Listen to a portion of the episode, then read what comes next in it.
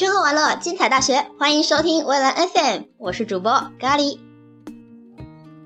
在每个平凡的日子里，都需要做一些振奋人心的探险。那么，为什么不去尝试一家没有吃过的隐秘的小店子呢？呼朋引伴，男生点上一杯加冰纯饮的 whisky，女生来一杯香甜可口的百利甜酒，一边聊天，一边静候着老板端上刚刚烤好的日式烤鸡肉串。在欢声笑语和橙黄的灯光下，期待又一个明天的到来。今天呢，想向大家推荐的是一家不卖苏西的日本料理小店，名字叫小贾家。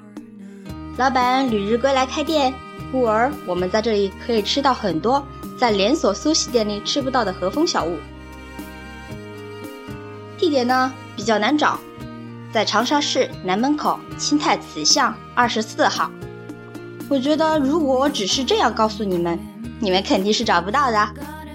其实呢，只要沿着黄兴路步行街出去，走在黄兴南路上面，看到九芝堂和天鹰商务间，往巷内直走一百米，就可以看见小脚家了。人均大概是五十块钱一个人，只不过这家店还是有个日本料理的通病。那就是分量比较少，所以呢，推荐饭量大的人点了主食之后再来一个饭团，就肯定足够了。因为啊，他们家的饭团真的是非常扎实的。还有呢，这里我不推荐梅子饭团，因为实在是太酸太酸了，告诫大家记得要量力而行哦。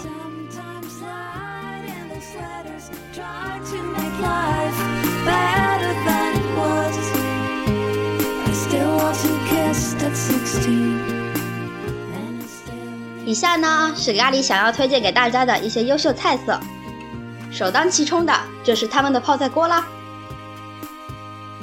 为了保证食材新鲜，他们家所有的食材都是点完之后再进行处理的，所以出菜速度真的有点慢。